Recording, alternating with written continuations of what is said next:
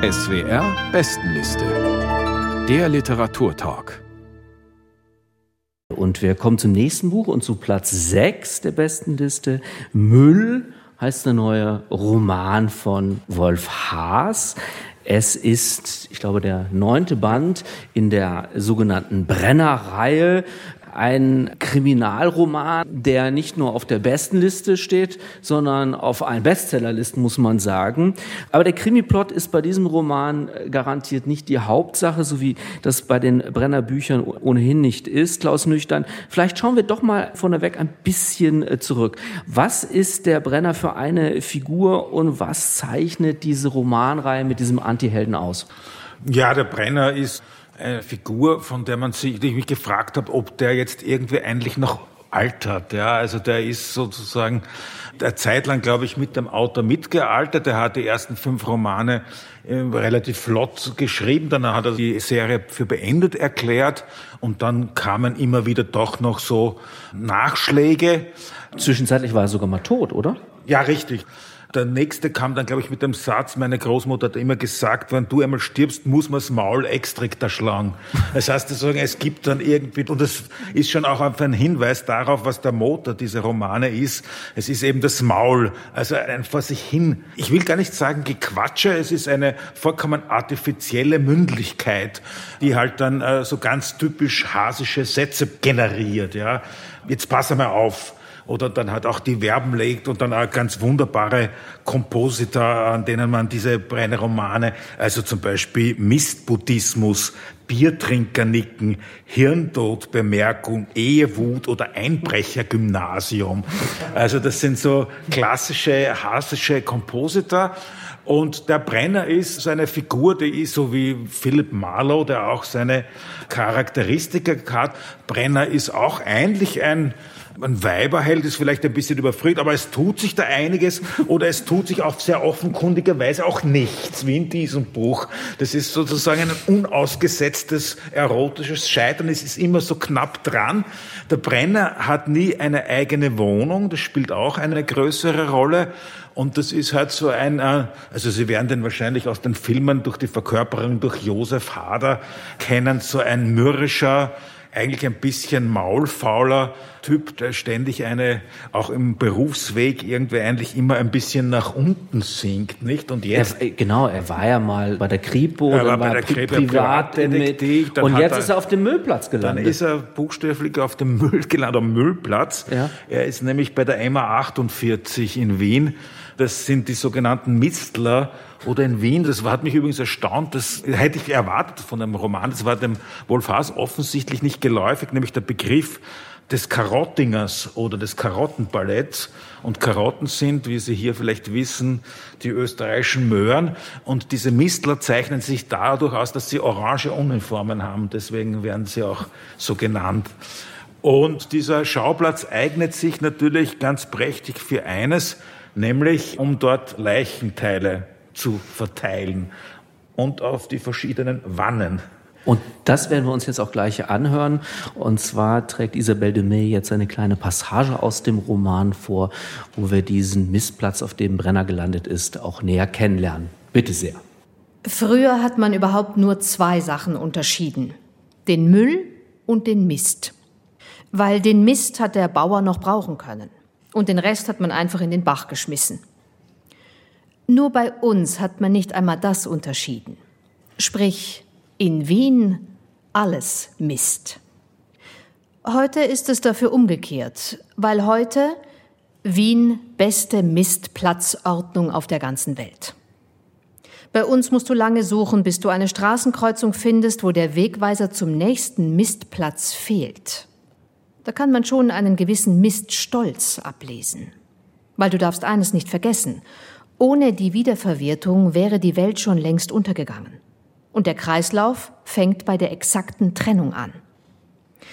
Darum war es auch so eine heikle Sache, dass ausgerechnet am Mistplatz so ein Durcheinander ausgebrochen ist. Die ersten Leichenteile sind in der Wanne 4 aufgetaucht. Also ein Knie war das erste. Ist ja eh alles in der Zeitung gestanden, muss ich jetzt nicht so im Detail. Rechtes Knie, soweit ich mich erinnere. Aber egal rechtes oder linkes Knie, In Wanne 4 gehört kein Knie hinein. Da ist sogar egal, ob es ein menschliches Knie ist oder ein tierisches Knie, nicht einmal ein Titanknie darf da hinein. Und das Knie von einer Wasserleitung auch nicht, weil Wanne 4 nur Sperrmüll. Seit neuestem glaubt ja jeder, er kann mitreden beim Müll. Wo die Menschen früher über den eigenen Kreislauf gejammert haben, sprich Kreislaufstörung, geht es heute nur mehr um den Müllkreislauf. Da wird ein Recycling und eine Wiederverwertung heruntergebetet, Müllbuddhismus nichts dagegen. Aber reden kann man leicht, machen muss man es auch richtig. Wenn du schon am Anfang das Zeug in die falsche Wanne schmeißt, alles umsonst. Knie in Wanne 4, da kannst du von einem Kreislauf nur träumen. Menschliches Knie wäre natürlich, wenn schon, Biomüll. Wanne 19. Oder zur Not, zur äußersten Not von mir aus Kompost, Wanne 12. Also abgesehen davon, dass ein menschlicher Körperteil am Mistplatz sowieso nichts zu suchen hat, das muss ich hoffentlich nicht extra sagen. Menschliche Körperteile, Magistratsabteilung 43, Friedhöfe. Und nicht Magistratsabteilung 48, Abfallwirtschaft. Aber rein von den Wannen her gedacht, sage ich, Wanne 12, Wanne 19, da lasse ich mit mir reden. Aber sicher nicht Wanne 4. Darum sind die Mistler ja so heikel, wenn die Leute hereinfahren. Da kommt keiner am Empfangschef vorbei. Also Empfangschef, das ist nur so untereinander, wer halt gerade eingeteilt ist. Einer muss den Portier spielen, sonst fahren die Leute unkontrolliert herein und schmeißen ihre Sachen irgendwo hin. Das kannst du dir nicht vorstellen aber normalerweise immer alles unter Kontrolle.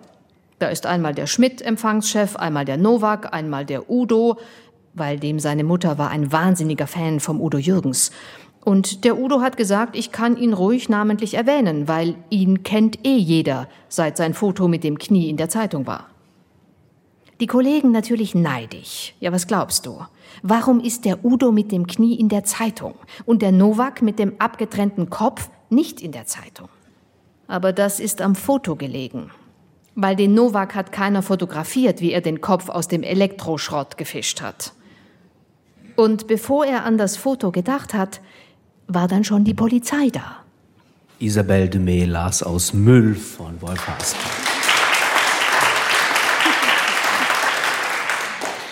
Das Buch ist bei Hoffmann und Kampe erschienen und steht auf Platz 6 der SWR-Bestenliste im Mai. Frau Suchitra Walla, es werden ja im Laufe des Textes sehr viele für einen Kriminalroman natürlich typisch, falsche Fährten ausgelegt. Zunächst denkt man, es handelt sich um eine Beziehungstat, dann kommt irgendwann die Organmafia ins Spiel.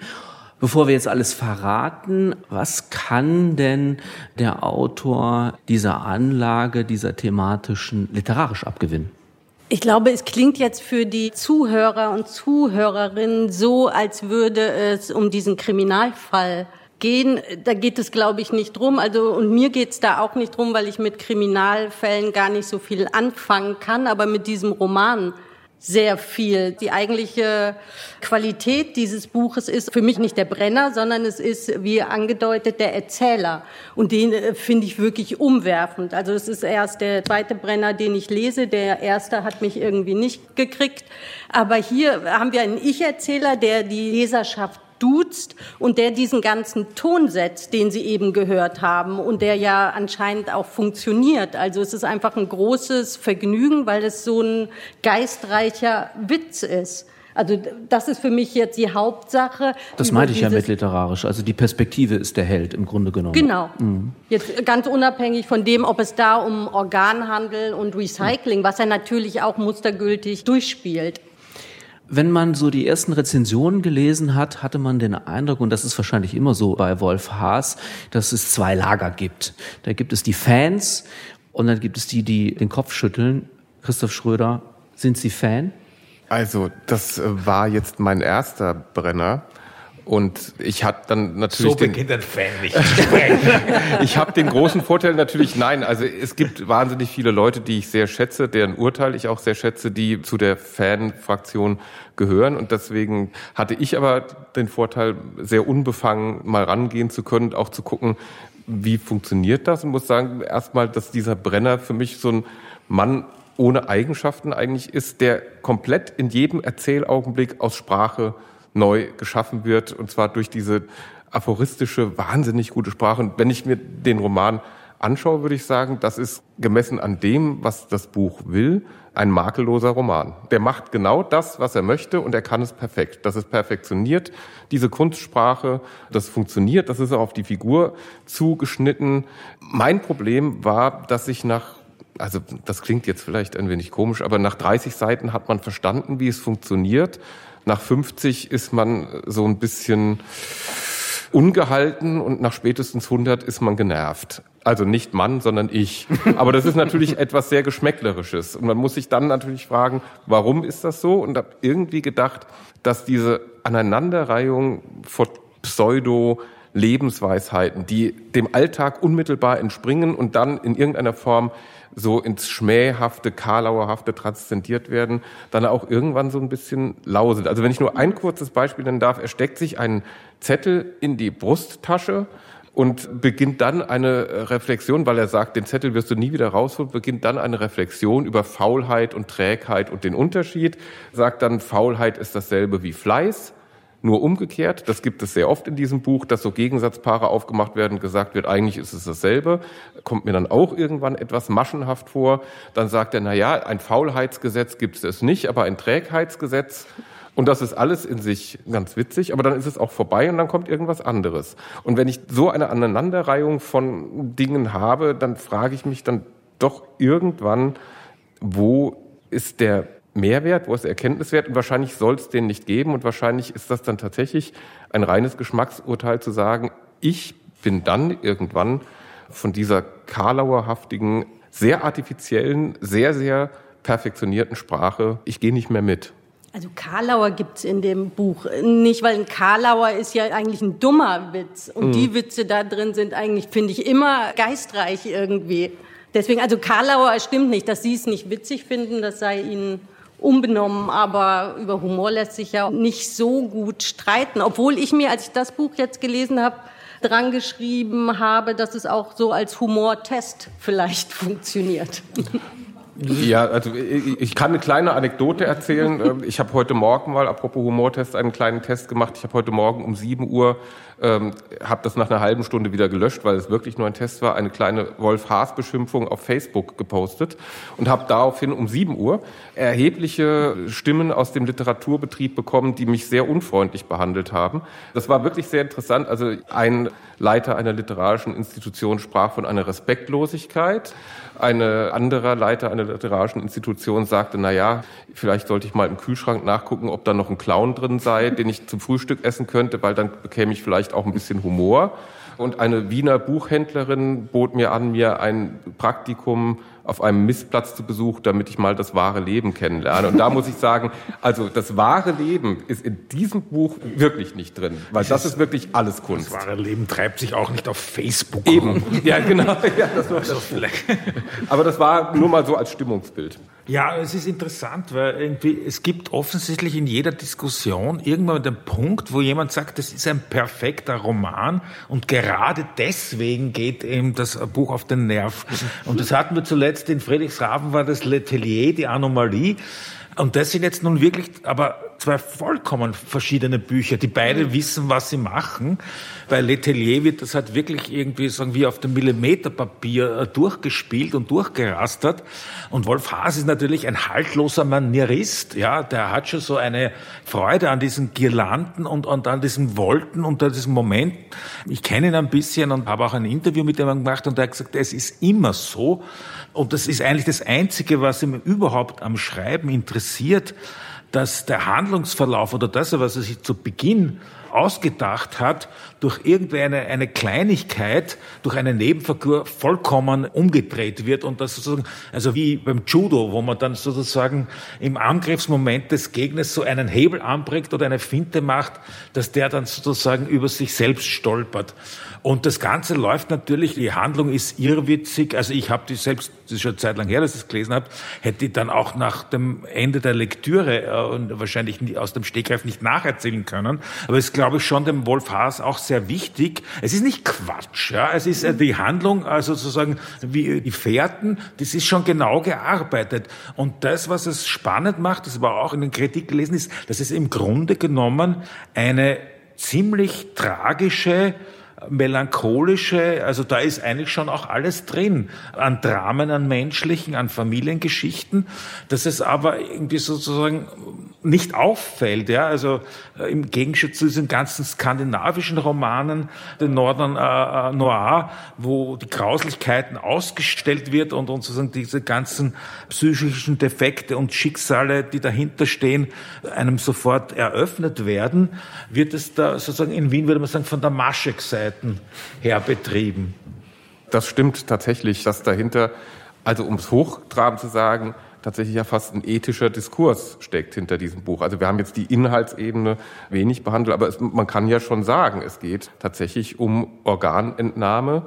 Es geht auch um Grenzen, Grenzen des Körpers. Was darf man mit dem Körper machen? Es geht dann auch ganz konkret am Ende um die deutsch-österreichische Grenze. Also Handlung ist da schon drin das ist perfekt gearbeitet und das ist durchgearbeitet, total. Deswegen sagte ich, also das Wort makelloser Roman war überhaupt nicht despektierlich gemeint, sondern eher bewundernd. Also das ist technisch wirklich super. Ich habe ein großes Fable für diese Sammlungen von Namen von Friseurläden, die dann Mata Hari oder sowas heißen. Und am Ende des Buches habe ich Herrgott. wirklich sehr laut gelacht, weil da gibt es dann einen Fahrradladen, der heißt Bike und Tina Turner. Da habe ich wirklich sehr gelacht. Also es ist nicht so, dass der Witz vollkommen an mir vorbeiginge. Ja, es ist mir nur zu massiert. Ich fand zum Beispiel auch, das ist dann, glaube ich, gerade am nächsten Satz dann gekommen, äh, wo es dann geht, irgendwie das Eintreffen der Polizei, nachdem das Knie gefunden wurde. Und dann heißt die Viertelstunde zwischen Knie und der Polizei, das ist natürlich eine Clemens Setz verarsche, eine Stunde zwischen Frau und Gitarre. Da lacht der Literaturwissenschaftler oder der Literaturkritiker, aber ich habe da schon mal Freude auch dran. Aber das wahre Leben, weil Sie das sagten, kommt ja schon auch vor. Also man lernt ja auch wirklich was. Ich wusste das nicht mit diesen unterschiedlichen Gesetzen in Österreich, also dass wir in Deutschland zustimmen müssen, ob man die Organe entnimmt und in Österreich muss man, wenn man das nicht will, Widerspruch einlegen und dann die ja gar nicht blöde Überlegung, was passiert denn jetzt, wenn ein Österreicher in Deutschland irgendwie einen Autounfall hat? Was passiert mit den Organen? Welche Regelung greift da? Das ist hier auch teilweise humoristisch aufgegriffen, aber ist eine ganz reale Frage. Ja, natürlich. Das wahre Leben kommt, glaube ich, fast jedem dieser Bücher auf eine Weise, weil dann kann man sich fragen, was ist das wahre Leben? Nur den Ratschlag, lesen Sie doch mal Wolf Haas, dann wissen Sie mal, was das wahre Leben ist, weil das spielt auf dem Müllplatz. Ja. Verstehe. Diese Diskussion sollte dann wirklich auf Facebook äh, fortgeführt werden oder anderswo. Ja, das war Wolf Haas mit seinem neuen Brenner-Roman Müll erschienen bei Hoffmann und Kampe. Platz 6 der SWR-Bestenliste im Mai.